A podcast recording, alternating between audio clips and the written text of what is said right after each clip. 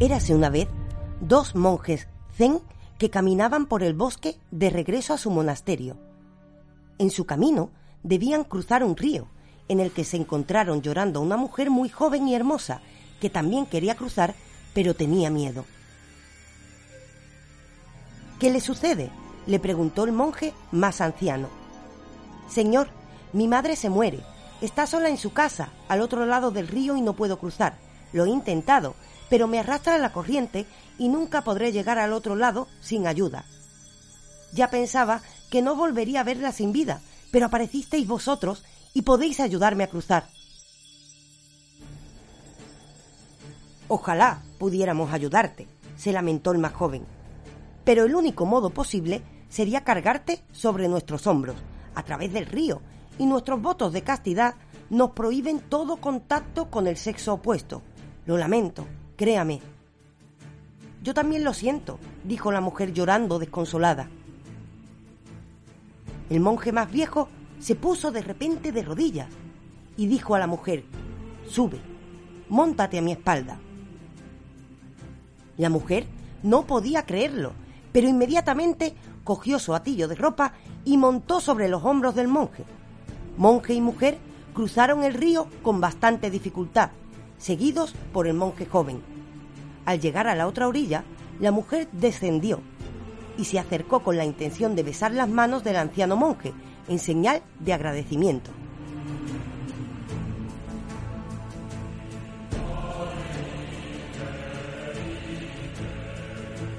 Está bien, está bien, dijo el anciano retirando las manos. Por favor, sigue tu camino. La mujer se inclinó con humildad y gratitud, tomó sus ropas y se apresuró por el camino del pueblo. Los monjes, sin decir palabra, continuaron su marcha al monasterio. Aún tenían por delante diez horas de camino. El monje joven estaba furioso. No dijo nada, pero hervía por dentro. Un monje zen no debía tocar a una mujer, y el anciano no solo la había tocado, sino que la había llevado sobre sus hombros. Al llegar al monasterio, mientras entraban, el monje joven se giró hacia el otro y le dijo, Tendré que decírselo al maestro, tendré que informar acerca de lo sucedido. Está prohibido. ¿De qué estás hablando? ¿Qué está prohibido? le dijo el anciano. ¿Ya te has olvidado? Llevaste a esa hermosa mujer sobre tus hombros dijo aún más enojado el joven.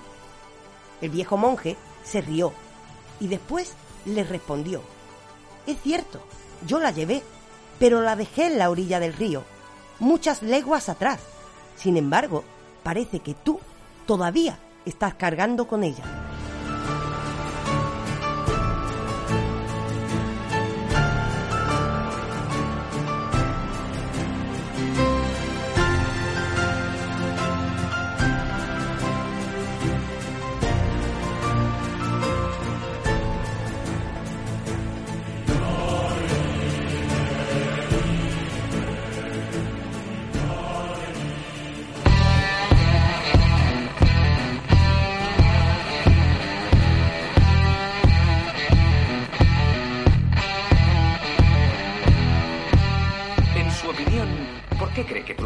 Ha pensado plantearse la naturaleza del mundo en el que vive hasta ahora? Aceptamos la realidad del mundo tal y como nos la presentan, así de sencillo. ¿De qué modo definirías real? Es auténtico, todo es real. Aquí nada es falso, solo está controlado. Hay que escoger entre la comodidad, sí, y la verdad. ¿Se excluyen mutuamente? Bueno, si escoge el placer de crecer, prepárese para sufrir. ¿Quiere sufrir menos? Encójase adelante, forme parte del rebaño. Sé que estáis ahí. Percibo vuestra presencia. Sé que tenéis miedo. Teméis el cambio. Yo no conozco el futuro. No he venido para deciros cómo acabará todo esto. Al contrario, he venido a deciros cómo va a comenzar. Les enseñaré un mundo un mundo sin reglas y sin controles, sin límites ni fronteras. Un mundo donde cualquier cosa sea posible. Lo que hagamos después es una decisión que dejo en vuestras manos.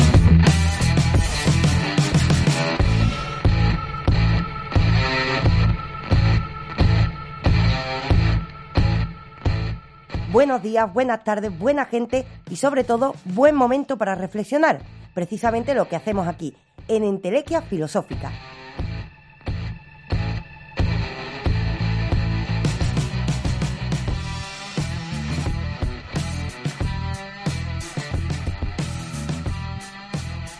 Hace unos días hemos estado hablando del autoconocimiento y hemos visto lo complejo que es conocerse a uno mismo.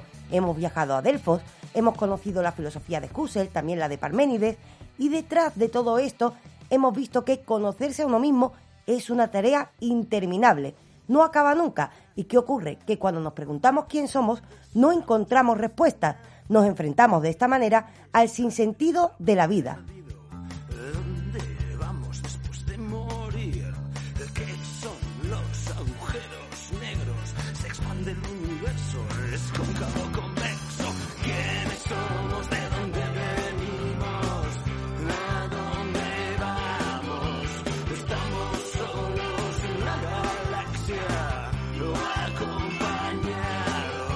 Ahora bien, no queremos provocar crisis existenciales. Lo que nos toca preguntarnos ahora es, si nos cuesta tanto conocernos a nosotros mismos y de esta manera nos enfrentamos a una vida que no tiene un sentido escrito o cuyo sentido desconocemos, ¿qué hacemos con ese sinsentido?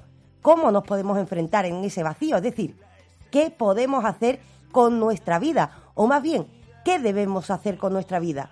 Y precisamente esta pregunta es la que contesta un campo de la filosofía tan antiguo como ella misma, la ética.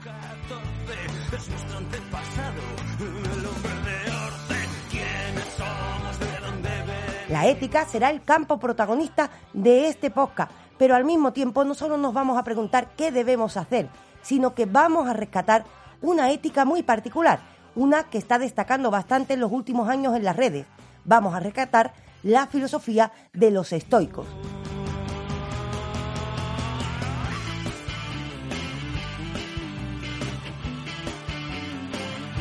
¿Será posible que el pensamiento de los estoicos que nos preceden hace cientos y cientos de años puedan darnos respuestas en la actualidad? Queremos saber cómo enfrentarnos al vacío de la vida, qué debemos hacer con ella. Es hora, por tanto, de conocer la filosofía estoica.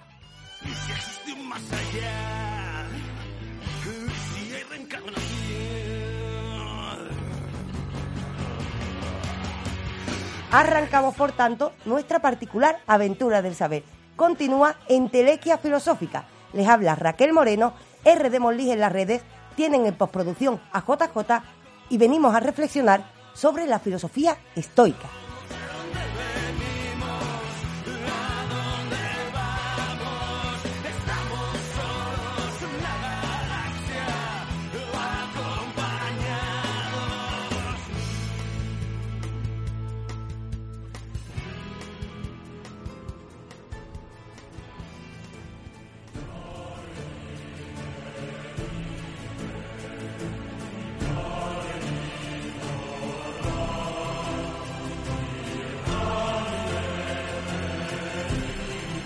Apenas amanezca, hazte en tu interior esta cuenta. Hoy tropezaré con algún entremetido, con algún ingrato, con algún insolente, con un doloso, un envidioso, un egoísta. Todos estos vicios le sobrevinieron por ignorancia del bien y el mal.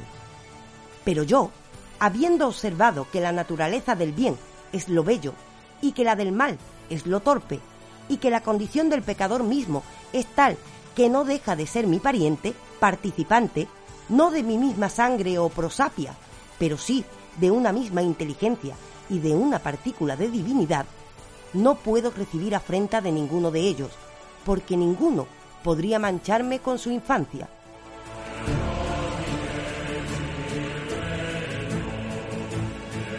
Marco Aurelio, Meditaciones, libro 2.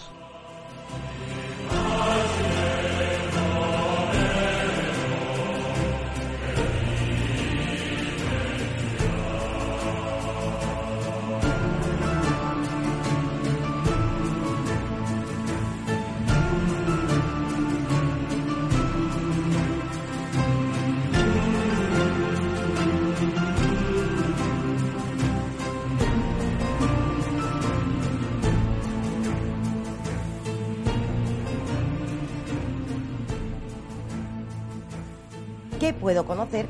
Es la pregunta que responde normalmente la teoría del conocimiento o la metafísica. ¿Qué me cabe esperar? Es lo que normalmente intenta responder la filosofía de la religión, la religión o otros campos de la filosofía. ¿Qué es el ser humano? Esta es la pregunta que intenta responder la antropología, también la antropología filosófica. Ahora bien, la pregunta ¿qué debo hacer? Esta pregunta es la que intenta responder la ética. Y precisamente esta última pregunta a la que hacemos referencia, de las cuatro preguntas que hemos hecho, que son, según Kant, las cuatro preguntas fundamentales de las que se ocupa la filosofía, estas son ¿qué puedo conocer? ¿Qué debo hacer? ¿Qué me cabe esperar? ¿Y qué es el ser humano? Pues bien, nos vamos a ocupar de ¿qué debo hacer? Pero lo vamos a hacer desde una perspectiva muy particular vamos a ocuparnos de esa pregunta, que es la pregunta que nos lleva al campo de la ética, la ética que nos lleva a la reflexión sobre nuestras propias acciones. También de esta manera nos lleva a la reflexión sobre qué hacer con nuestra propia vida. Y esta pregunta es respondida, según el autor, según la corriente filosófica, de una manera u otra. ¿Cómo la respondían los estoicos? Esta es la pregunta también que nos hacemos en este podcast. Como hemos dicho, dentro de todas las posibilidades que nos ofrece el gran campo de la filosofía, nos vamos a centrar en la ética estoica. Por varios motivos. Uno, venimos de un recorrido en el cual hemos visto que conocernos a nosotros mismos es muy complejo. De esta manera, saber qué hacer con nuestra vida también será muy complejo. Y hemos visto que en la red, eh, pues tiene un especial protagonismo precisamente esta ética, la ética de los estoicos. ¿Por qué será? ¿Será que conectamos en la actualidad con una mayor fuerza porque tienen un mensaje para nosotros.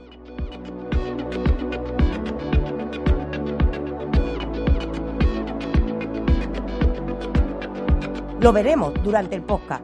Lo que sí procede, por supuesto, es saber quiénes son estos estoicos. Normalmente, cuando utilizamos el concepto estoico o estoicamente, estamos hablando de hacer algo con una fuerza particular. Cuando decimos, esa persona está aguantando esa enfermedad estoicamente, estamos diciendo que tiene una fuerza especial, que está poniéndole bastante ganas, es decir, que está aguantando con una especie de heroicidad. ¿Por qué decimos eso? ¿De qué nos habla la ética estoica para que relacionemos el estoicismo con ese carácter de lo fuerte? Lo poco que entendiste de mí, lo mucho que te hubiera cuidado. Lo que nos toca conocer, por supuesto, es qué es el estoicismo. Y siendo justos, tenemos que remontarnos a la historia de la filosofía para conocer este estoicismo. Antes de, por supuesto, desgranar los puntos fundamentales de esta filosofía, vamos a conocer quiénes son esos estoicos. Y estos estoicos, para empezar hay que decir, forman una escuela filosófica, una escuela filosófica que se remonta alrededor del el año 300 antes de Cristo.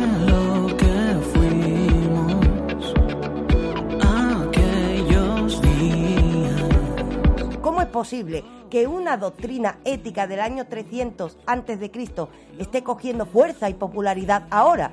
Bueno, eso es algo que veremos durante este podcast a medida que desgranemos su pensamiento. Ustedes decidirán si tienen un mensaje para la sociedad que somos hoy. Lo que sí es cierto es que tenemos que rescatar esta doctrina filosófica que está basada, y con esto ya nos vamos eh, introduciendo en este pensamiento en el dominio y el control de los hechos, también de las pasiones que perturban la vida. También se vale de la valentía, de la razón del carácter personal. Necesitamos quizás un mensaje como este.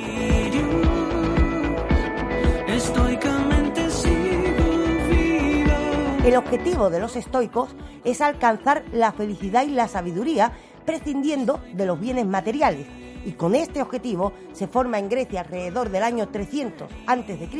una escuela filosófica, una escuela filosófica que va a desgranar un pensamiento ético y de esta manera nos va a dar una filosofía de vida para afrontarnos a nuestros propios problemas.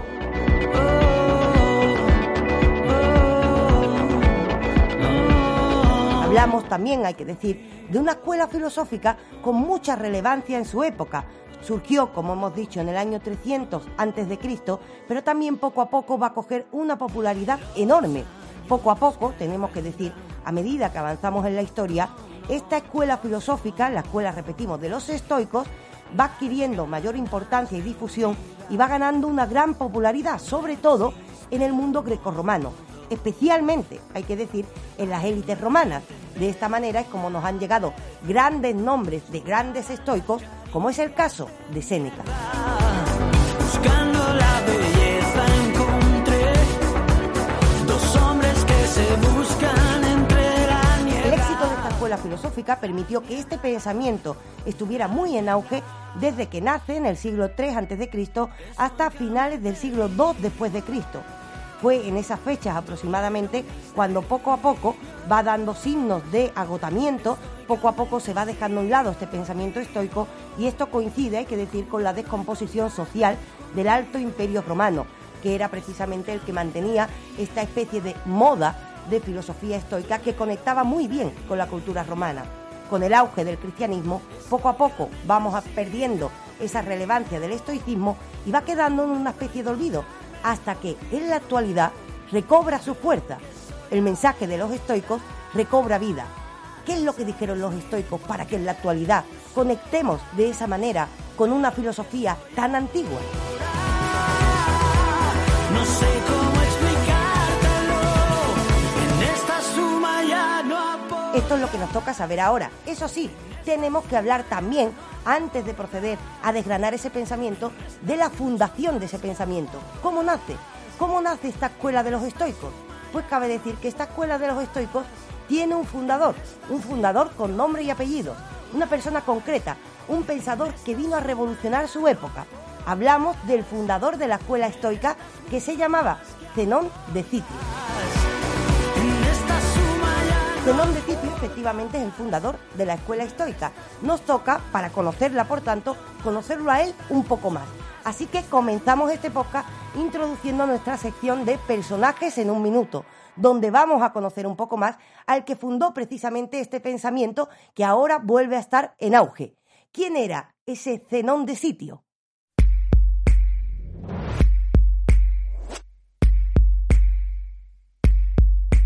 Zenón de Citio, filósofo griego, fundador del estoicismo, hijo de un rico mercader chipriota, siguió al parecer en su juventud los pasos de su padre y tras haber perdido gran parte de su fortuna en un naufragio, resolvió abandonar el comercio y cultivar la filosofía.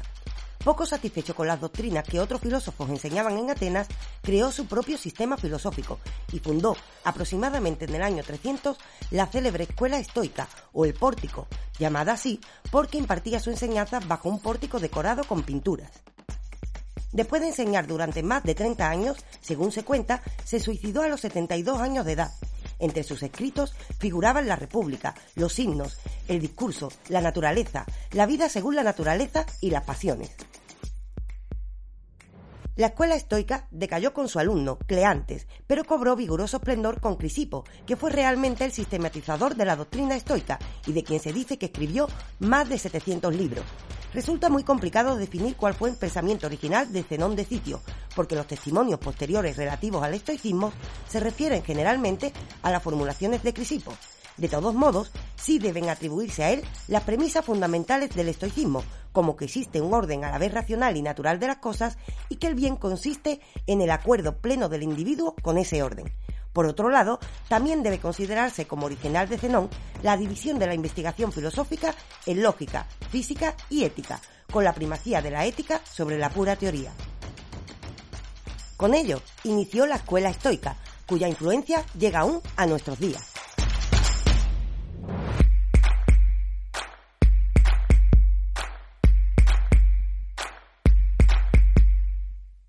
Ya conocemos un poco más a Zenón gracias a esta sección en la que lo presentamos en un minuto de una manera muy reducida. Eso sí, tenemos que hacer algunos apuntes más para conocer un poco más al que fue fundador de la escuela estoica. Lo primero, no confundir este Zenón, Zenón de Citio, con Zenón de Elea.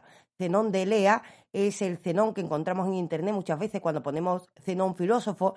Aparece un filósofo que nos da paradojas lógicas, juegos mentales. Este sería Zenón de Elea, del mismo lugar de Parménides, que desarrolla también un pensamiento lógico. Estamos hablando de Zenón de Citio, que es el fundador de la escuela estoica, y también vamos a recordar que Zenón de Citio, sobre todo, es un hombre con una gran influencia de una escuela filosófica anterior y que normalmente nos encanta a todos, de la escuela cínica. ¿Recordamos esa escuela cínica? Bueno, la escuela cínica ha sido tratada en este podcast en varias ocasiones. También tienen un vídeo eh, sobre la palabra cosmopolita, que lo inventa precisamente esta escuela cínica. Eh, recordamos de esta escuela cínica grandes personajes como Diógenes, ese hombre que iba rodeado de perros, que se llamaba a sí mismo el filósofo perro, que también se enfrentó a Platón. ¿Y qué caracterizaba esa escuela cínica? Pues tener una vida de perro y tener una visión de perro. ¿Y qué significaba esto en la antigua Grecia? Estar más allá de las convenciones sociales. Es decir, lo que hacían los filósofos cínicos es denunciar la convención social como algo que nos separa de nuestra propia naturaleza. Pedían una vuelta a la naturaleza y pedían con ello la, eh, bueno, el debate como mínimo de lo que damos por sentado culturalmente. De esta escuela cínica destacaron personajes como Diógenes y este Diógenes que popularizó, por supuesto, el pensamiento de los cínicos, que lo que nos pedía, recordamos, es ir más allá de las convenciones sociales, influye enormemente en Zenón de Sitio. También tenemos que recordar que la influencia de los cínicos eh, llega a través de Zenón gracias a la figura de Hiparquia y también a la figura de Crates, que es eh, la pareja de Hiparquia, ambos filósofos cínicos, y precisamente son estos dos filósofos cínicos los que influyen.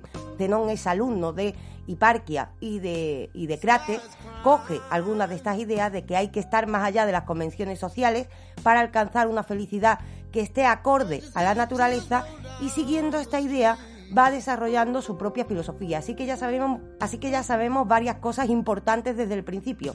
Esa influencia de la escuela cínica previa eh, también vemos una apertura en el pensamiento de, de, Zenón. Tenemos que recordar que recibe clases incluso de una mujer como Hiparquia, con lo cual tenemos que imaginarlo como un pensador muy abierto en su época, pero él quiere abrir su propio camino.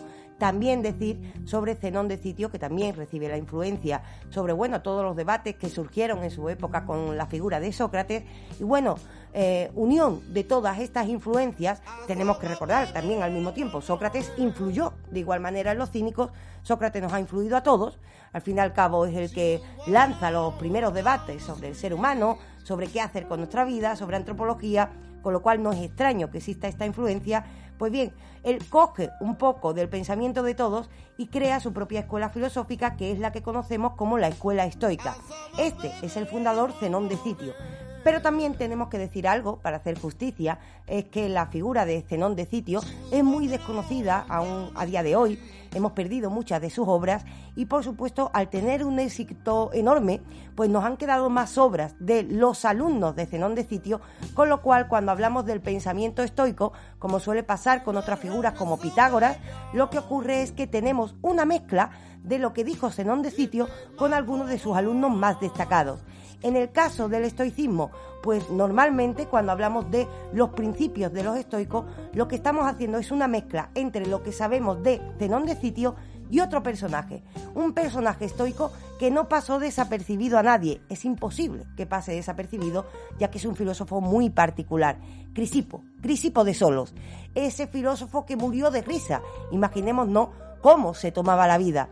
Pues bien, este Crisipo de Solos era alumno de Zenón de Sitio y lo que nos ha quedado de la escuela estoica es una mezcla de ambos autores. Tenemos que recordar que a Crisipo se le adjudican más de 600 obras escritas, de las que nos ha quedado, por supuesto, mucha menos. A Zenón de Sitio también se le adjudican muchas obras que también se han perdido muchas de ellas. Pero uniendo ambos autores, en lo que vamos a hacer aquí, podemos conocer un poco más sobre qué propuso en aquel momento la escuela estoica ¿De dónde su éxito? Para esto tenemos que saber cuáles son las propuestas de Zenón de Sitio y Crisipo de Solos. Ambos nos responden a qué propone la filosofía estoica.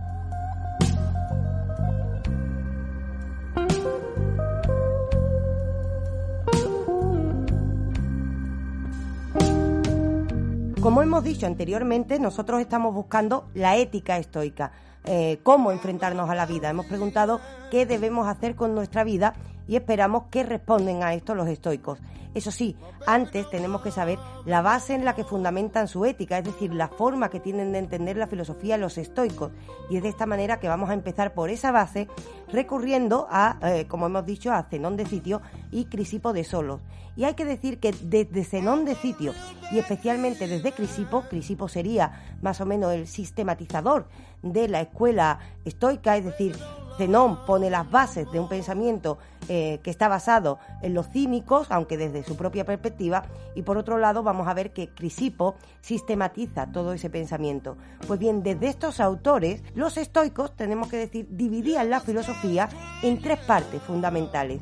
Y esto lo tenemos que saber bien para entender eh, a qué se debe la propuesta que hacen para nuestra propia vida, es decir, en qué se basan para afirmar lo que afirman sobre cómo debemos vivir se basan precisamente en este primer paso, en que dividen la filosofía, como hemos dicho, en tres partes fundamentales, o el conocimiento humano en tres partes fundamentales. Estas tres partes son la lógica, la física y la ética. Ahora bien, ¿cómo entienden cada una de estas partes la filosofía estoica? Esto es lo que nos toca averiguar ahora, es decir, cómo entienden la lógica, cómo entienden por otra parte eh, la física y cómo entienden la ética y cómo están interrelacionadas y nos llevan a unos consejos de cómo enfrentar la vida. Esta es la cuestión. Vamos a empezar, por tanto, por la primera de esas partes en las que dividen el conocimiento humano o el campo de la filosofía, la lógica. ¿Cómo entienden la lógica los estoicos y qué importancia tiene esto?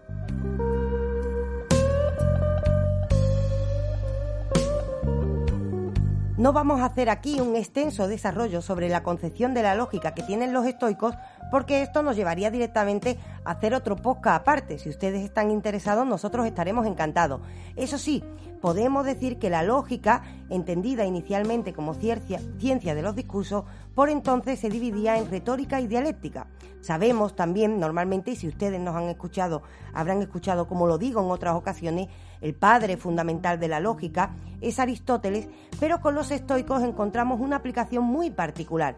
Tenemos que decir, por ejemplo, que Crisipo de Solos, este personaje tan destacado del estoicismo, es el padre de la gramática y también de la semiótica. ¿Qué significa esto?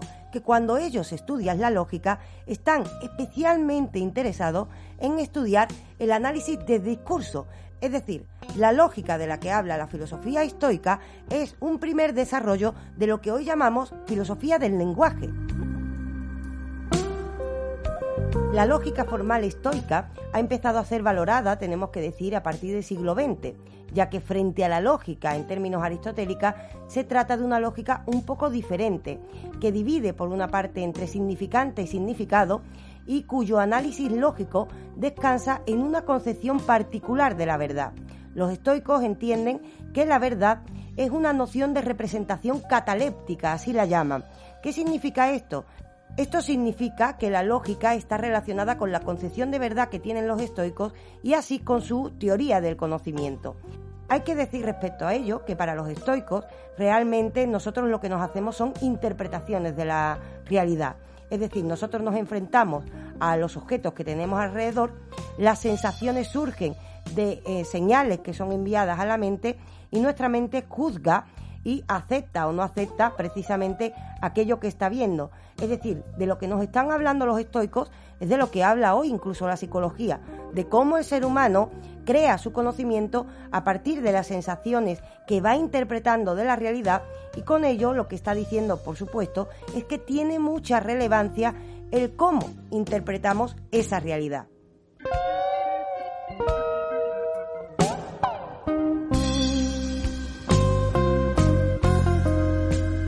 Esta es la concepción de verdad que tienen los estoicos. Ahora bien, ¿cuál será por tanto el papel de la lógica?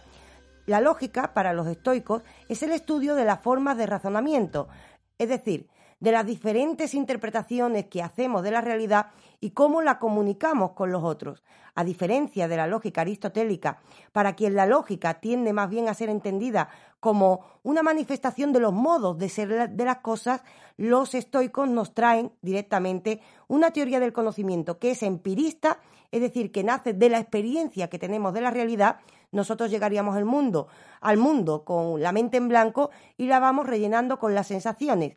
tenemos la, la, capacidad de interpretar esa realidad y después comunicarla con los otros. Pues bien, las diferentes formas de razonamiento que tenemos en ese proceso de comunicación y también de, de conocimiento es donde entra precisamente la lógica. Y es así como la lógica estoica está más cerca de las reflexiones que hacemos hoy de la filosofía del lenguaje, en las cuales distinguimos, por ejemplo, entre el significante, por ejemplo, la palabra mesa, y el significado que yo le doy a la palabra mesa. Es decir, este tipo de distinción nos lleva finalmente a reflexionar sobre la forma que tenemos de razonar. Y ese es el objetivo de la lógica estoica. Es de esta manera como la entienden. Ahora bien, ¿qué relevancia tendrá esto para la ética? Tenemos que recordar que desde este punto de vista el ser humano es un sujeto que interpreta y por tanto de su interpretación tiene su propia perspectiva de la realidad y el cómo entender las cosas. Cuando nos enfrentamos a la ética, cuando nos enfrentamos a tener que decidir el qué debo hacer, precisamente quizás tendrá una importancia tremenda el hecho de que somos un ser que interpreta y también el cómo nos tomamos las cosas. Lo veremos cuando lleguemos al campo de la ética. De momento ya sabemos que el campo de la lógica para los estoicos nos lleva al estudio del razonamiento. Eso sí, hemos dicho que la filosofía para los estoicos se dividía en tres campos particulares. Uno era la lógica, ya lo hemos desarrollado brevemente. Vamos a ver el otro. ¿Qué nos decían en el campo de la física?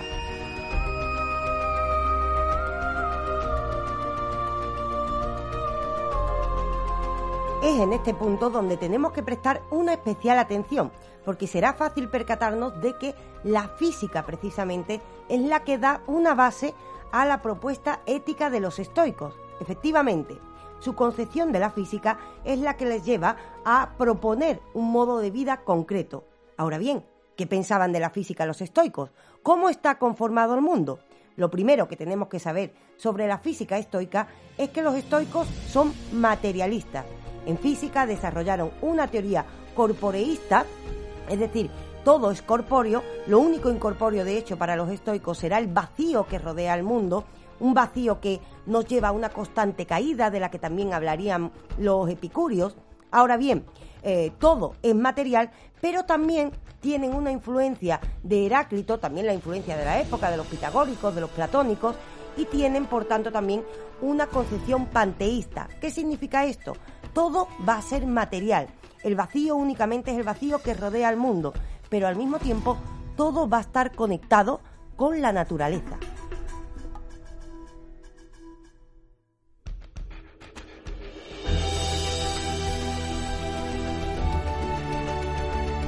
Esto tendrá una importancia tremenda para su ética, lo vamos a ver a continuación, pero debemos desarrollar un poco más esta teoría de la física. Tenemos que decir, para empezar, todos los cuerpos que existen en la realidad estarán hechos para los estoicos de dos principios inseparables. Un principio que es pasivo, que sería la materia, y otro principio que es activo, que sería un fuego, la razón, el neuma también le llaman, que vive dentro de nosotros.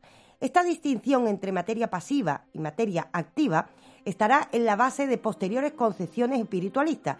Pero en el caso de los estoicos, ¿de qué nos están hablando?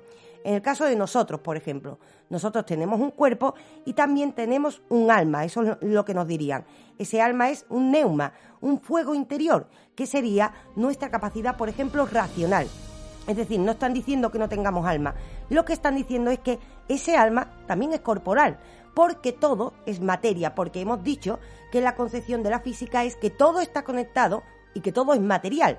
Ahora bien, aunque todo sea material, es cierto que tenemos una parte activa y otra parte pasiva. La pasiva, nuestro cuerpo. La activa, el alma, que es una especie de fuego que vive dentro de nosotros y que nos lleva a la capacidad racional.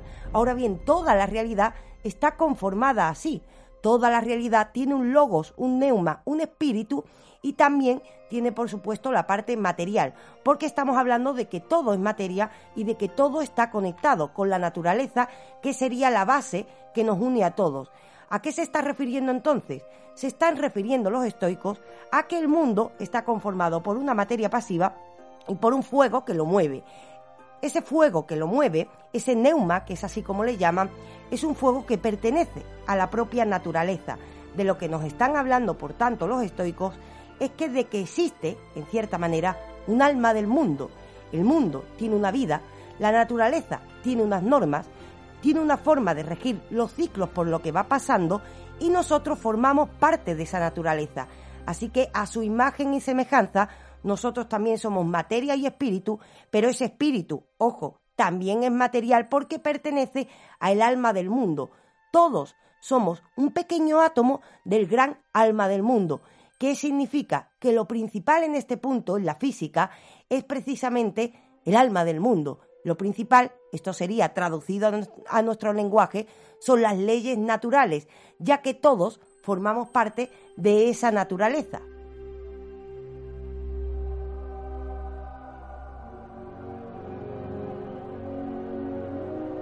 ¿Y en qué consistirá la vida desde este punto de vista de la física? La vida consiste en un cambio continuo que va siguiendo unos ciclos que son siempre eternos e idénticos, que va siguiendo los ciclos de la propia naturaleza y nosotros formamos parte de ese ciclo. De hecho, tanto nuestra alma como nuestro cuerpo son materiales porque pertenecen efectivamente a ese ciclo natural. ¿Qué implica esto para la ética? Implica que si preguntamos cómo debo vivir, está claro que debo vivir en conformidad con el alma del mundo. Debo vivir, por tanto, en conformidad con la naturaleza.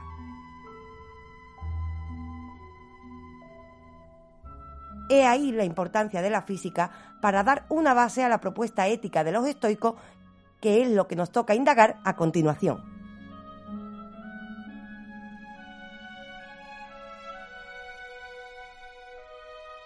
Como cabe imaginar, los estoicos nos han dejado un mundo en el que interpretamos el mundo y al mismo tiempo nos han dicho que lo importante son las leyes de la naturaleza o el alma del mundo. Es decir, la naturaleza tiene sus propias normas, con lo cual hay una especie de determinismo cósmico que es importante, es decir, hay una especie de ley del universo, una especie de fuego inteligente, logos divino, alma del mundo, que es importante a la hora de saber cómo debemos comportarnos. Esta concepción de la lógica y de la física condicionarán, por tanto, los consejos de vida que nos dan los estoicos. Eso sí, tenemos que conocer un poco más, siendo un poco más concreto, qué consejos de vida o qué debemos hacer según los estoicos, teniendo en cuenta que por una parte existe un alma del mundo, una ley de la naturaleza con la que tenemos que estar en conformidad, al mismo tiempo que somos un pobre ser que interpreta y por supuesto puede errar en sus propias interpretaciones. ¿Cómo nos enfrentamos por tanto a la vida? Esto es lo que va a responder la ética, que es lo que vamos a ver a continuación. Eso sí, antes de ver la concepción ética, que es lo que estábamos buscando, esos consejos de los estoicos de cómo enfrentarnos a una vida que aparentemente no tiene un sentido escrito. Antes de esto, tenemos que recordar que todo este pensamiento Toda esta escuela filosófica se funda, como hemos dicho, con el filósofo Zenón de Sitio y también con Crisipo de Solos, y lo hace en un lugar determinado. Lo hace, por supuesto, en una vieja Grecia que estaba en un ambiente helenístico, ese helenismo que todos tenemos idealizado. Pero también esta escuela filosófica lleva ese nombre por el lugar en el que nace. Así que antes de continuar con esa ética estoica de la que ya tenemos la base para afrontar las propuestas que nos dan estos pensadores, vamos a ver ese lugar en el que nace y que le da nombre a esta escuela. De hecho, la escuela estoica se llama así porque los pensadores que reunía Zenón de Sitio cuando la funda se reúnen en un lugar determinado, en un lugar que en la vieja Grecia era conocido como la Estoa.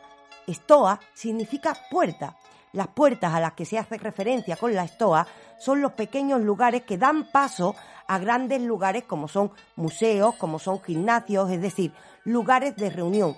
Pues bien, estoa significa puerta. Los estoicos se reunían en una puerta determinada, de ahí el nombre estoico. Así que antes de introducirnos de lleno a la ética, ¿qué tal si conocemos ese lugar? Ese lugar que dio nombre a una escuela filosófica. Visitamos en nuestra sección de lugares la estoa en la que nos enseñó todo esto Zenón de Citio. Y tras ello, les esperamos con la ética de los estoicos.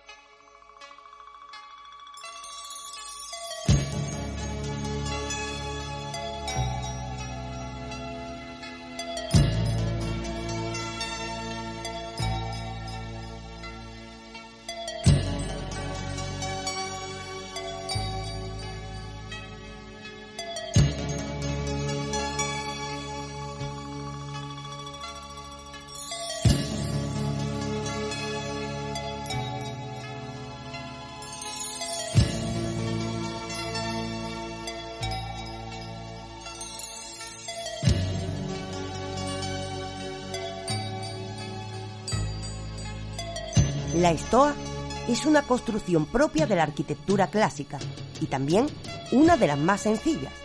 Un espacio arquitectónico cubierto, de planta rectangular alargada, conformado mediante una sucesión de columnas, pilares u otros soportes, y en su caso, muros laterales.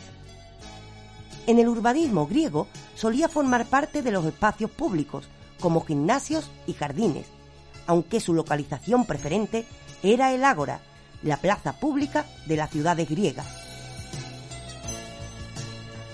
Como espacio público protegido del sol y la lluvia, era un lugar idóneo para la vida social de las ciudades mediterráneas.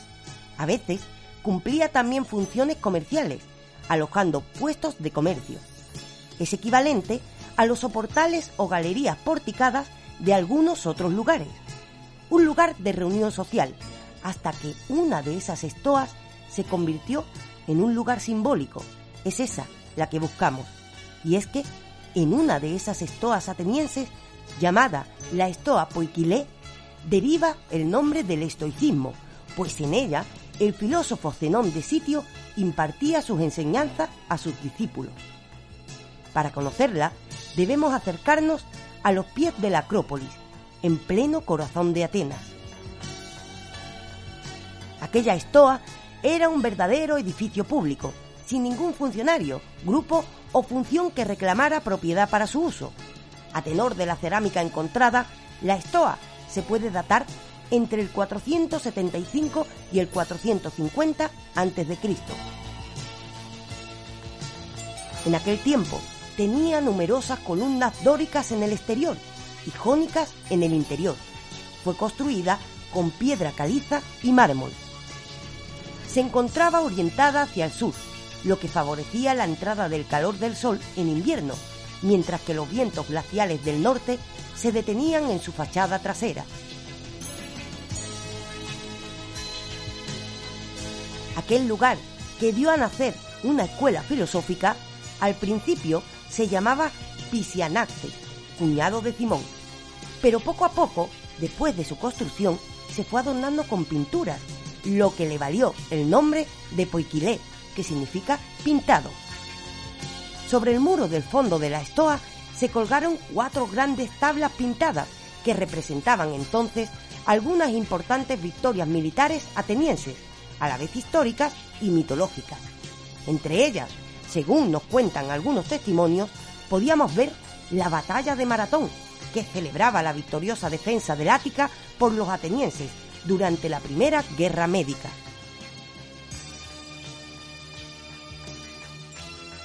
Aquella estoa estaba rodeada por una crónica histórica de los hechos a través de pinturas que fueron realizadas por eminentes artistas de Atenas de mediados del siglo V a.C., entre los que conocemos a Polígnoto, Micón y Paneno.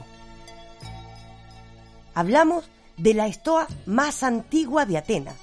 Su fachada abierta era recorrida por una doble columnata, dórica en el exterior, jónica en el interior, Detrás de aquel edificio había también otras construcciones y manzanas de casas. En su frente se alzaban numerosas estatuas, entre ellas un retrato de Solón. El filósofo Zenón de Sitio acostumbraba a dar sus lecciones en público, allí, en esa estoa, de donde ha derivado el nombre de su doctrina, la escuela estoicista. El edificio fue identificado en 1981 por un equipo americano gracias al testimonio de Pausania.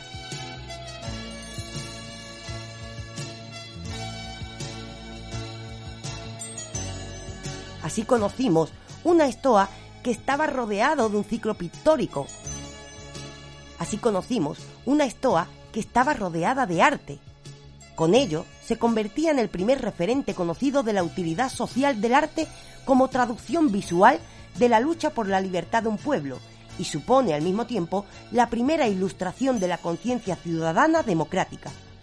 Resulta sorprendente comprobar la admiración y el respeto con el que fueron conservadas a lo largo de los siglos tales pinturas, puesto que Pausanias en el siglo II todavía pudo verlas y comentarlas en su obra La descripción de Grecia. Más aún consiguieron sobrevivir protegidas en el interior del pórtico hasta el siglo VI, época en la que Sinesio de Cirene se lamentaba de su pérdida, porque algún cónsul romano había desmontado los paneles pictóricos. Si calculamos los años que estos cuadros estuvieron colgados, desde mediados del siglo V a.C. hasta aproximadamente mediados del siglo IV, resulta un periodo de 800 años de exposición permanente. Se deduce de ello la indiscutible solidez técnica alcanzada por los pintores griegos, que se suma a ese sentido propio de las culturas antiguas por construir un afán de permanencia absoluta sobre el tiempo. En términos comparativos, a los frescos de Miguel Ángel en la capilla Sistina todavía le faltan 300 años para igualar la marca de 800 de las tablas de aquel lugar. A las meninas de Velázquez también le faltan 400 años más para poder alcanzar la permanencia de aquellas pinturas griegas que rodeaban la estoa. Es así como nos preguntamos, ¿quién podría asegurar hoy que las grandes obras que nos rodean en nuestro tiempo vayan a permanecer intactas varias centurias más? Aquella belleza de la estoa desapareció. Tampoco sabemos si lo hará la belleza de nuestro mundo. Pero sí que conservamos el resultado de la actividad que hubo en la estoa, un lugar en el que el arte acompañaba a una escuela filosófica cuya propuesta sigue muy viva. Así que a pesar del tiempo, la estoa sigue estando abierta para los amantes del saber.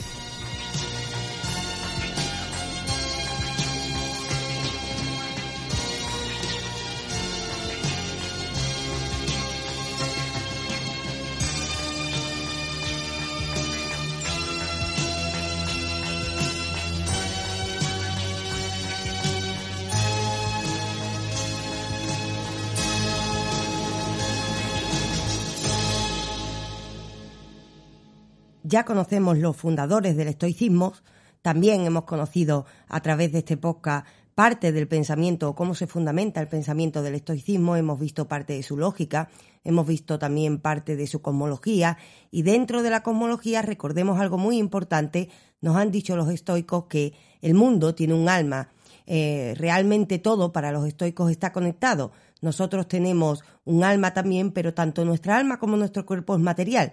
La diferencia es que una materia es activa, es decir, es la que ordena a la otra, y la otra materia es pasiva. ¿Y qué es la muerte desde el punto de vista estoico? De, para los estoicos, la separación de estas dos materias, pero por supuesto, el logos que somos o el pensamiento que somos se queda en la propia naturaleza porque todo pertenece a la naturaleza. Y esa naturaleza, nos dijeron los estoicos, tiene un alma del mundo y ese alma del mundo también pues tiene unas normas, tiene unas leyes naturales. Precisamente desde este punto de vista, cuando llegan a la ética, quieren atender a este hecho, quieren atender al hecho de que existen unas leyes naturales ante las cuales no podemos hacer nada, con lo cual hay unas normas de base antes de poder construir una ética. Sabiendo esto, ahora lo que nos toca, después de haber visto también ese lugar de la estoa que hemos visto en nuestra sección de lugares, como decíamos, lo que nos toca es averiguar cómo desde este punto de vista, desde el punto de vista de que existe un alma del mundo que lo tiene todo conectado, nos pueden dar una ética que además resurge con fuerza en este momento histórico, en este siglo XXI, en estos últimos años, y esto se da precisamente por el carácter de esta ética. Así que vamos a averiguar un poco más sobre ese carácter que nace de la idea de que todo está conectado y que existe un alma del mundo.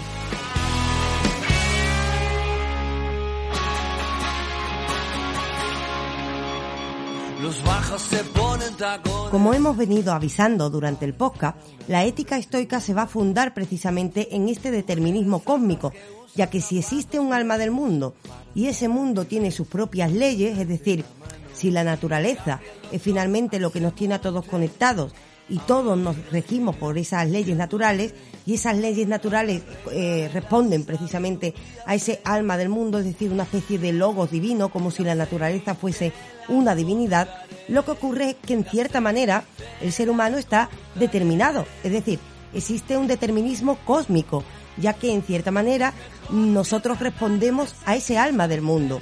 Nosotros respondemos a lo que quiere ese logos divino que es la naturaleza. Nosotros respondemos a esas leyes naturales, con lo cual existen cosas que no están a nuestro alcance y también nos pasan cosas que no son dependientes a nosotros, sino que dependen precisamente de la voluntad, si queremos verlo así, o la inteligencia de ese alma del mundo o de esas leyes naturales.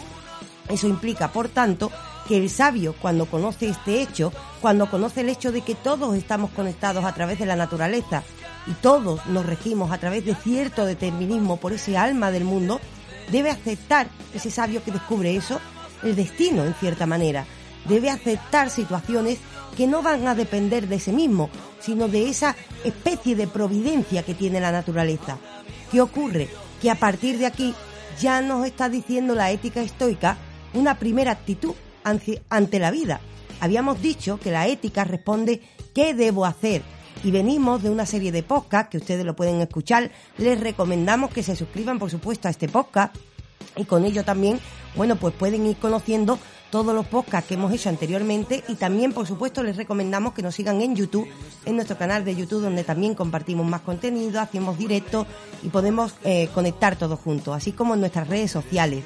Y por supuesto también les recordamos que tienen la posibilidad de apoyarnos a través del mecenazgo para mantener esta plataforma, que intentamos mantenerla pues con la inspiración de los estoicos, que lo que nos dicen que es, pues nos dicen que existen circunstancias, situaciones que no dependen de nosotros y que el primer proceso para tener una buena vida, que es lo que a, lo que aspira precisamente la ética, es la aceptación de este hecho.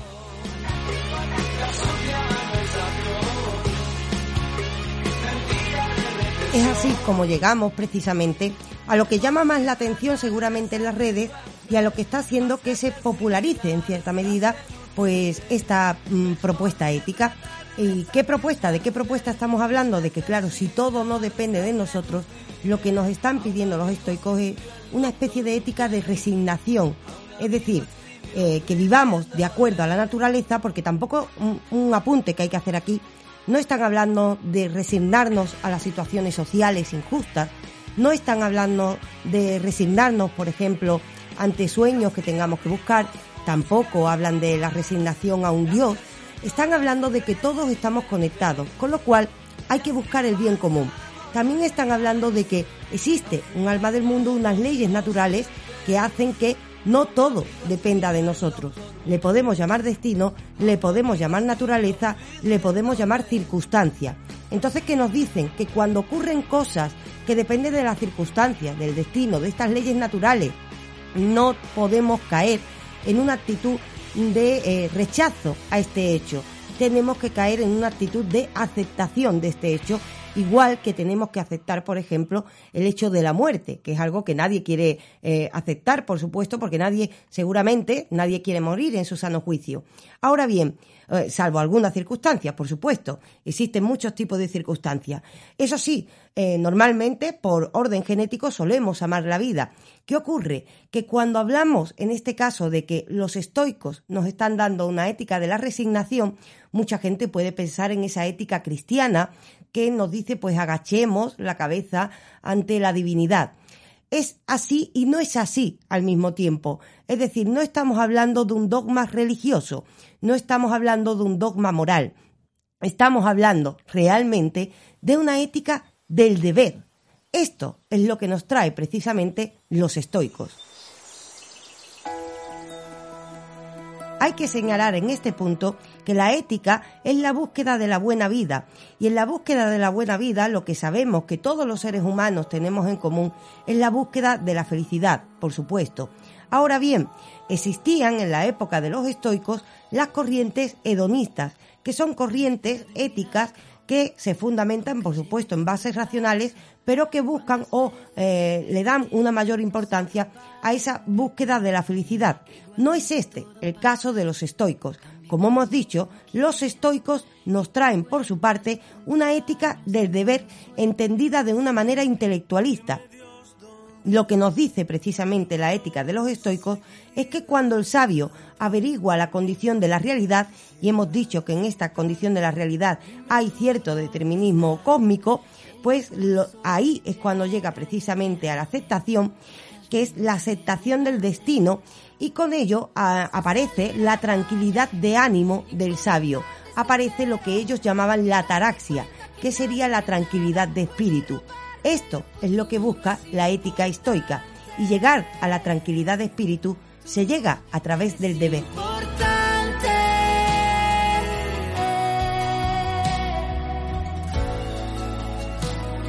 Pero ¿cómo conocemos qué se debe hacer? He ahí la mayor dificultad de cualquier propuesta ética y por supuesto los estoicos intentan responder a esta pregunta. Los estoicos nos proponen una ética que se aleje de las pasiones, una ética basada precisamente en la razón, una ética que al mismo tiempo propague, en cierta manera, la apatía, la tranquilidad y de espíritu.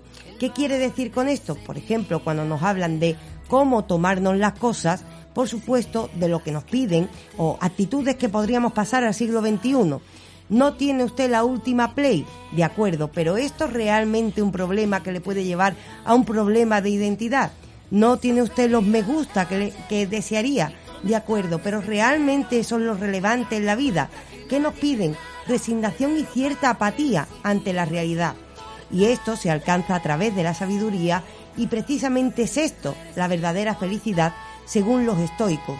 Pero ¿cómo, decíamos, conseguir hacer lo que debemos? Pues precisamente aquí es cuando los estoicos nos dicen que frente a llevarnos, a dejarnos llevar por las pasiones, lo que tenemos que hacer realmente es desarrollar nuestro conocimiento, pero al mismo tiempo desarrollar nuestras virtudes. He aquí un concepto muy importante. Nos traen los estoicos, por tanto, una ética del deber al mismo tiempo que una ética de la virtud.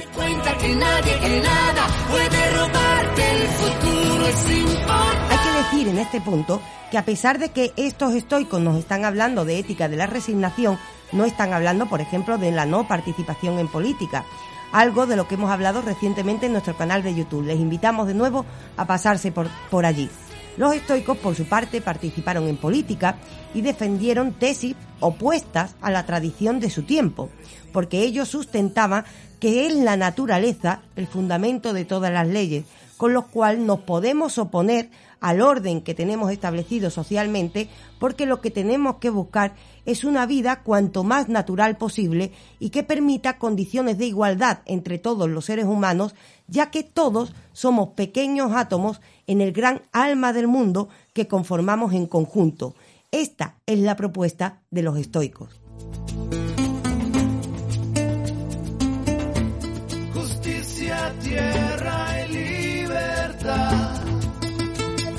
Para ello, precisamente, para conseguir ese objetivo, lo que nos piden, como hemos dicho, es desarrollar la virtud. Ahora bien, ¿qué virtud? Existen muchas virtudes. En este punto también son más concretos los estoicos y nos dicen cuatro virtudes que tiene el ser humano y que son precisamente las que necesita desarrollar para vivir bien. De hecho, el mismo Cicerón, influenciado fuertemente por esta filosofía estoica que tuvo un gran éxito en la cultura romana, llegó a decir, el hombre que tiene virtud no necesita nada para vivir bien. Si esto es cierto, todos queremos desarrollar esas virtudes, así que atendamos a las cuatro virtudes fundamentales que dicen los estoicos debemos desarrollar durante nuestra vida para acercarnos a una vida que cumpla con su deber y al mismo tiempo sea una vida buena.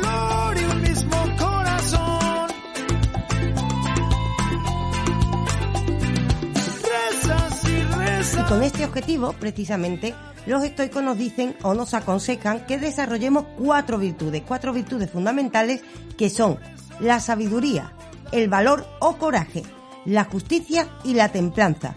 Vamos a ver cada una de ellas resumidamente para saber cómo podemos desarrollar cada una de estas virtudes.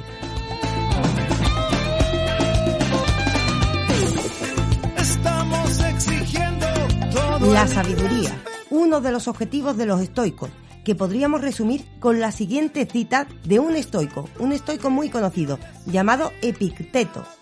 Y este filósofo nos decía, la tarea principal en la vida es simplemente esta, identificar y separar los asuntos para que pueda decirme claramente cuáles son los extremos que no están bajo mi control y cuáles tienen que ver con las elecciones que realmente controlo.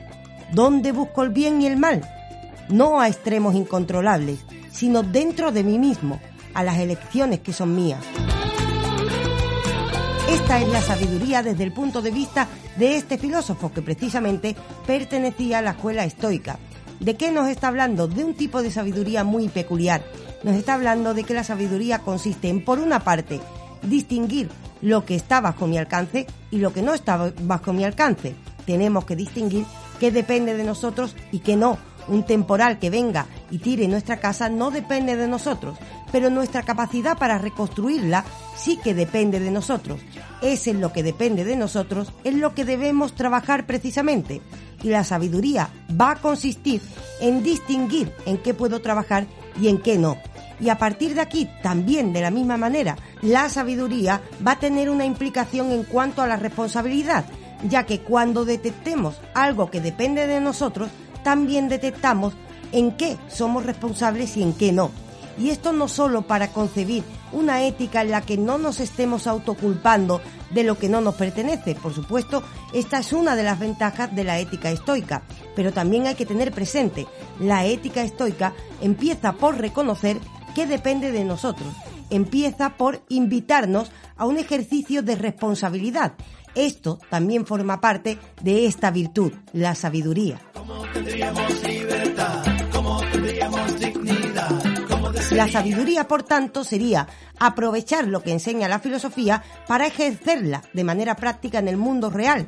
Como dijo Séneca, que también era estoico, trabajo y no palabras.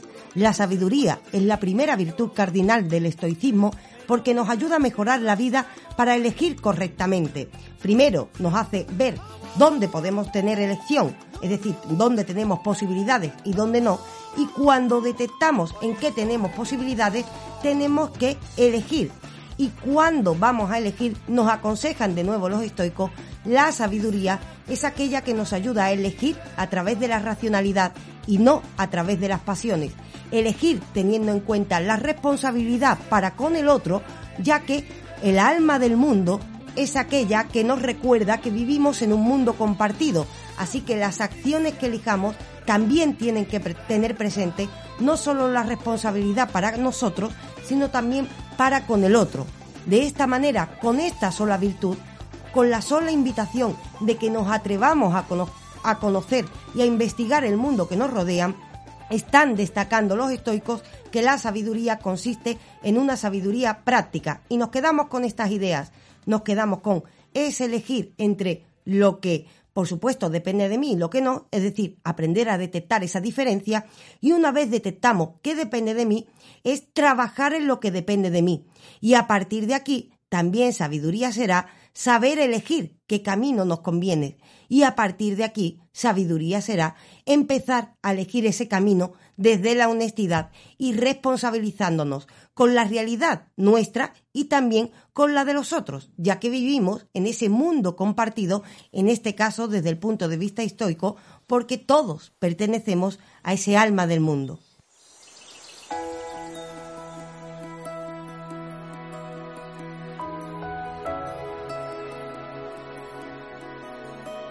He ahí la importancia de desarrollar la sabiduría como virtud. Y esto nos lleva a la segunda virtud que van a destacar los estoicos como necesaria para alcanzar una buena vida.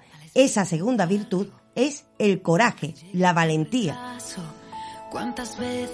Este y sobre el coraje y la valentía también traemos una cita del el filósofo estoico Epicteto, que también resume perfectamente la visión que tenían los estoicos de esta segunda virtud, el coraje. Y nos dice así el filósofo.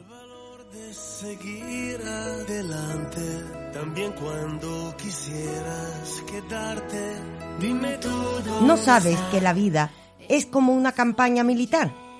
Uno debe seguir de guardia, otro en reconocimiento, otro en primera línea. Así es para nosotros. La vida de cada persona es una especie de batalla y también una larga y variada. Debes vigilar como un soldado y hacer todo lo que se te mande. Has estado estacionado en un puesto clave, no en un lugar humilde, y no por un corto tiempo, sino de por vida. con esta cita se resume perfectamente el pensamiento de los estoicos, no solo respecto a la valentía, al coraje, sino también como el símbolo que se ha quedado del estoicismo. Normalmente hemos dicho asociamos la palabra estoico con aguantar con fuerza, aguantar con gallardía. Pues bien, esta es la virtud que quieren que desarrollemos los estoicos. ¿Y cómo podemos desarrollarla? Eh, en este punto son muy claros los estoicos, también pensadores como Epicteto, que tenemos que incluirlo en la escuela y la clave sería persistir y resistir. ¿Será por eso la reciente popularidad de la escuela estoica en la red? Estamos en una época en la que se nos ha hablado mucho en el último año de resistir, resistir a la pandemia, resistir a la crisis.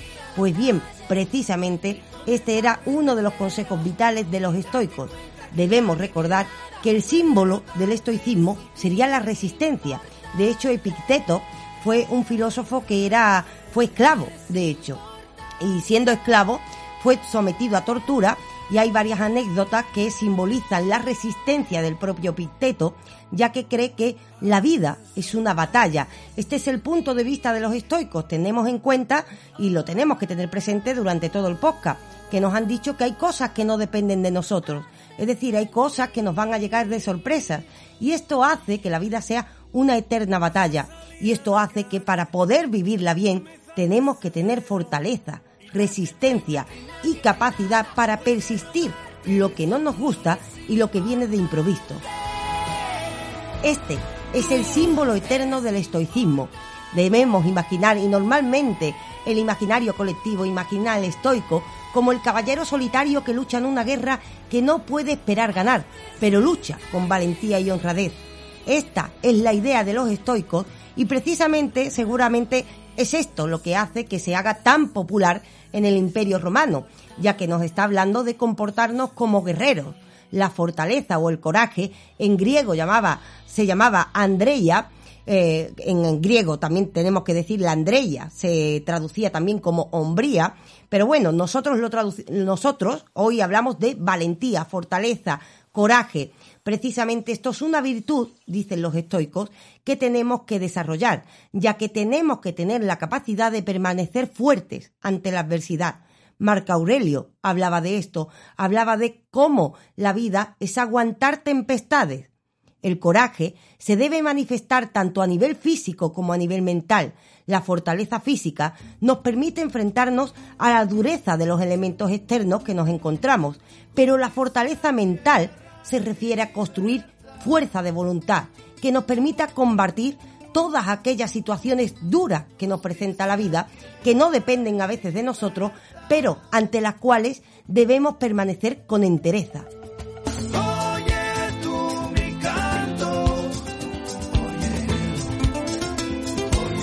Ese es el coraje estoico, coraje para enfrentar la desgracia, coraje para enfrentar la muerte, valor para arriesgarse por el bien del prójimo, valor para mantener los principios, incluso cuando otros se salgan con la suya o sean recompensados por ignorar los suyos, valor para decir lo que se piensa e insistir en vivir con honestidad. Este es el coraje de los estoicos.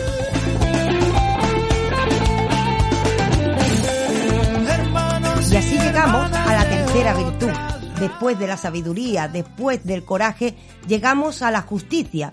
Y en esta ocasión la introducimos también esta idea de justicia con eh, también una frase, una cita de otro estoico, en esta ocasión Marco Aurelio, que nos decía, comprométete con la justicia en tus propios actos, lo que significa, piensa y actúa para el pro del bien común, para lo que naciste para hacer. De las cuatro virtudes estoicas, Marco Aurelio llegó a decir que la justicia era la más importante, la fuente, decía, de todas las virtudes.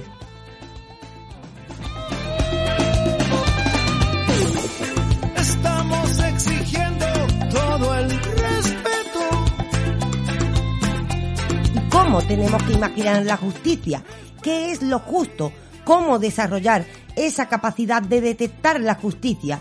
Pues bien, tenemos que decir también que, por supuesto, en este punto existe debate, pero hay algunos estoicos que nos dan algunas claves para tener cierta guía vital, una guía que nos ayude a desarrollar la justicia como una virtud ante la que nos enfrentamos ante el mundo.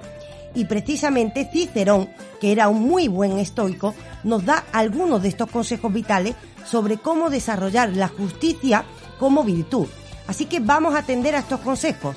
Son seis principios lo que nos dan, seis consejos para intentar ser más justos. Estos seis consejos son, bueno, cosas que tenemos que tener presente a la hora de tomar decisiones en nuestra vida, sean del tipo que sea. Y el primero de ellos es que nadie haga daño al otro. El segundo, que uno no use las posesiones comunes como comunes. El tercero, no nacimos para nosotros solos. Es decir, los estoicos señalan la importancia de ser honesto con uno mismo y también con los otros, y así nos llevan al cuarto principio. Los seres humanos fueron creados por el bien de los seres humanos, para que pudiera hacerse el bien los unos a los otros. De nuevo destacan que la valentía consiste en esa vida honesta ante uno mismo y también ante los otros, así como una vida solidaria para los otros. Y así es como llegamos al penúltimo principio, que nos dice, debemos seguir la naturaleza como guía para contribuir con nuestra parte al bien común. Recordemos que la naturaleza es la casa de todos, así que seguir como guía esta naturaleza, así como cuidarla, es cuidar aquel mundo al que pertenecemos, porque al fin y al cabo, para los estoicos, somos pequeños átomos que conforman el alma del mundo.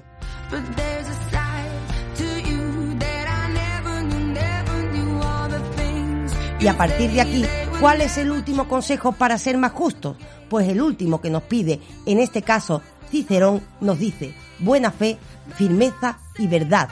Al fin y al cabo, podemos considerar que el resumen es buscar, buscar lo mejor de nosotros mismos al mismo tiempo que el bienestar de los otros. Y sobre todo, tenemos que decir que los estoicos hacen mucho hincapié en elegir asumiendo responsabilidades, así como en la honestidad, para con uno mismo y para con los demás. Es por ello por lo que normalmente hablamos del estoico como alguien fuerte, pero es fuerte precisamente porque es capaz de permanecer en una actitud honesta en un mundo que está lleno de máscaras.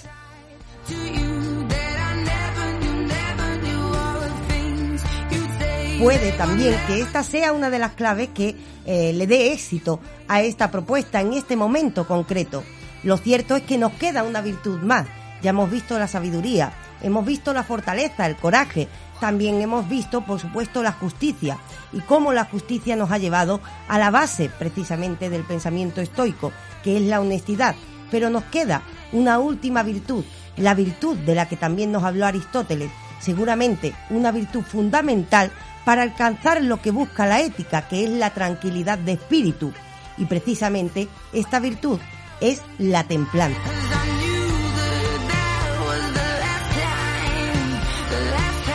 Y podemos entender la templanza desde el punto de vista estoico, en esta ocasión acudiendo de nuevo a una cita de otro estoico, llamado Marco Aurelio, lo conocerán ustedes si son amantes del saber. Bien, sobre la templanza, Marco Aurelio nos decía, si busca tranquilidad, haga menos, o mejor aún, haga lo que es esencial, lo que requiere logos de un ser social y de la manera requerida, lo que trae una doble satisfacción, hacer menos y mejor, porque la mayoría de lo que decimos y hacemos no es esencial. Si puede eliminarlo, tendrá más tiempo y más tranquilidad. Pregúntese en todo momento, ¿es esto necesario? Aquí es donde llegamos de nuevo a lo que habíamos dicho al principio de desarrollar a la ética. Vemos que se hace una especie de círculo. Nacemos de un mundo compartido que nos lleva a la necesidad de encontrar la sabiduría, también la justicia, como hemos visto, y la fortaleza. Y ahora de repente llegamos al principio, llegamos a que el mundo que nos trae cosas que no dependen de nosotros, nos habían dicho al principio, implica cierta resignación pues precisamente la templanza, la cuarta virtud que nos piden los estoicos que desarrollemos, lo que nos trae es esa ética de nuevo de la resignación, esa aceptación de que todo no está bajo nuestro control, ya que el exceso del deseo, nos decían los estoicos, nos convierte en esclavos del deseo y con esto nace en nosotros un espíritu, podríamos decir, autodestructivo, ya que nunca nos quedamos del todo satisfechos. De esta manera los estoicos ya nos estaban dando un consejo sobre cómo enfrentarnos a este mundo del consumismo que tanto se habla. Y esto nos lo traen a través del consejo de desarrollar la templanza, que sería el conocimiento de la abundancia y también el conocimiento de que es esencial y poder elegir no cayendo ni en el exceso ni en el defecto. Es así como Aristóteles, que también hablaba de la templanza como virtud, decía que en el punto medio está la virtud. Vemos que en este caso caemos en una virtud muy importante y particular, así que vamos cerrando esta ética estoica atendiendo un poco más a esta virtud, a la templanza, y lo hacemos en nuestra sección de conceptos alarma. En esta ocasión, la templanza, fronesis en griego.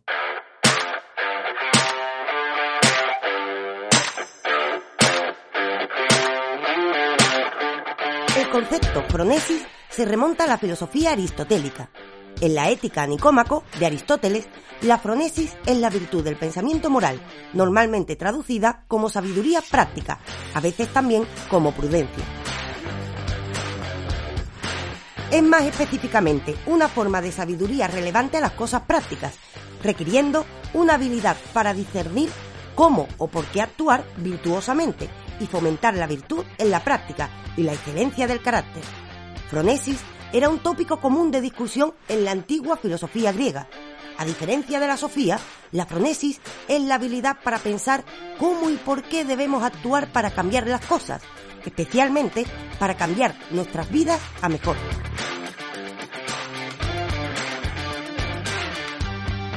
La palabra española prudencia proviene del latín prudencia y esta del griego fronesis. Su definición era conciencia, o sea, la comprensión de la diferencia entre el bien y el mal. La palabra fronesis viene de froneo, que significa comprender. De esta manera, fronesis también es traducido como templanza. Y la templanza consiste en poder evaluar de manera adecuada que las cosas, las personas, los placeres corporales no van a estar ahí para siempre, o puede que nunca vayan a estar incluso, pero en el caso de que sí estén, hay que regular el término medio sin aplicar censura. No debe ser motivo de complacencia en exceso, así como disgusto cuando falten. En el término medio está la virtud, decía Aristóteles. Este es el resultado de una actitud que favorece la fronesis.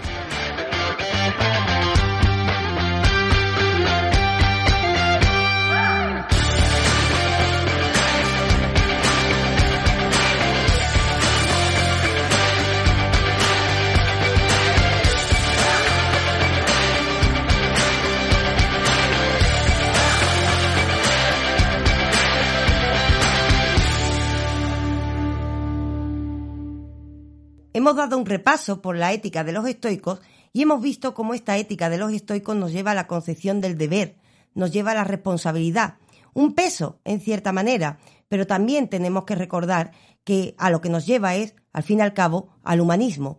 Nos lleva a la concepción de que todos somos hermanos. Tenemos que recordar también que con esa influencia que tenía de los cínicos, los estoicos también hablaban de ser cosmopolita, esto es, sentirnos sobre todas las cosas ciudadanos del cosmos. Y al sentirnos ciudadanos del cosmos, cuando alguien nos molesta, cuando alguien nos traiciona, cuando alguien hace algo que nos duele, tenemos que ver a ese alguien como hermano, al fin y al cabo, ya que todos somos hijos del cosmos y también somos hijos de nuestra falta de sabiduría, nuestra falta de templanza y por ello todos somos objeto de mejora. Y esto es lo que nos piden precisamente los estoicos, que seamos capaces de perdonar, que seamos capaces de dejar atrás, que seamos capaces precisamente de abordar la realidad en la que estamos inmersos, pues con cierta templanza y también con una capacidad de aceptación ante la realidad. Un reto, por supuesto, pero un reto que quizás merezca la pena. Y es por ello, precisamente, por lo que queríamos traer aquí esta filosofía estoica que ahora va cogiendo relevancia. No es malo, en cierta medida, que se popularice este tipo de pensamiento que nos lleva a, bueno, a resistir, que nos lleva a pedir una mayor fortaleza de carácter en una época en la que precisamente si algo existe es debate sobre nuestros valores.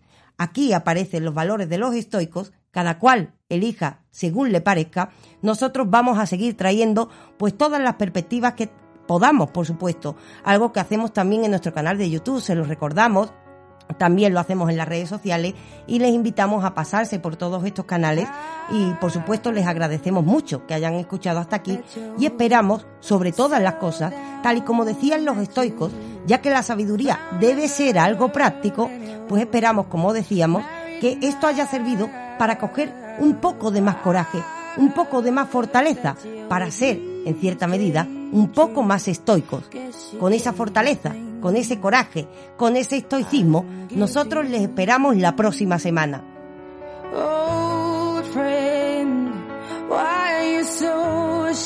Continuaremos con esa fuerza en nuestra particular aventura del saber. Ya lo saben, les ha hablado Raquel Moreno, R de Monlis en las redes, tienen en postproducción a JJ y esto ha sido Entelequia Filosófica.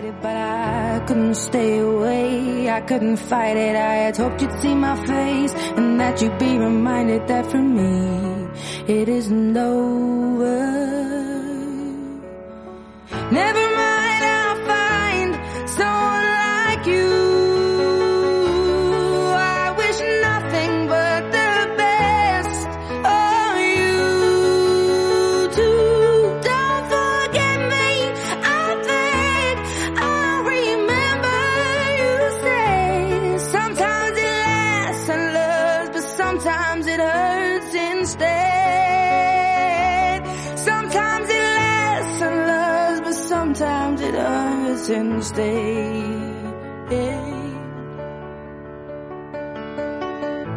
You know how the time flies only yesterday was the time of our lives we were born and raised in a summer haze bound by the surprise of our glory days. I hate to turn up out of the blue uninvited but I couldn't stay away. I couldn't fight it. I had hoped you'd see my face and that you'd be reminded that for me it isn't over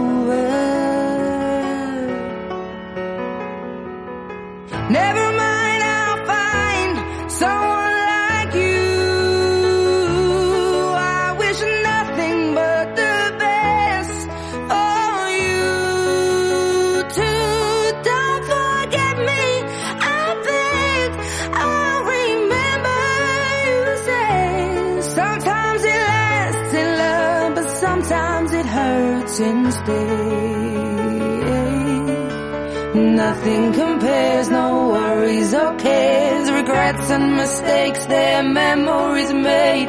Who would have known how bittersweet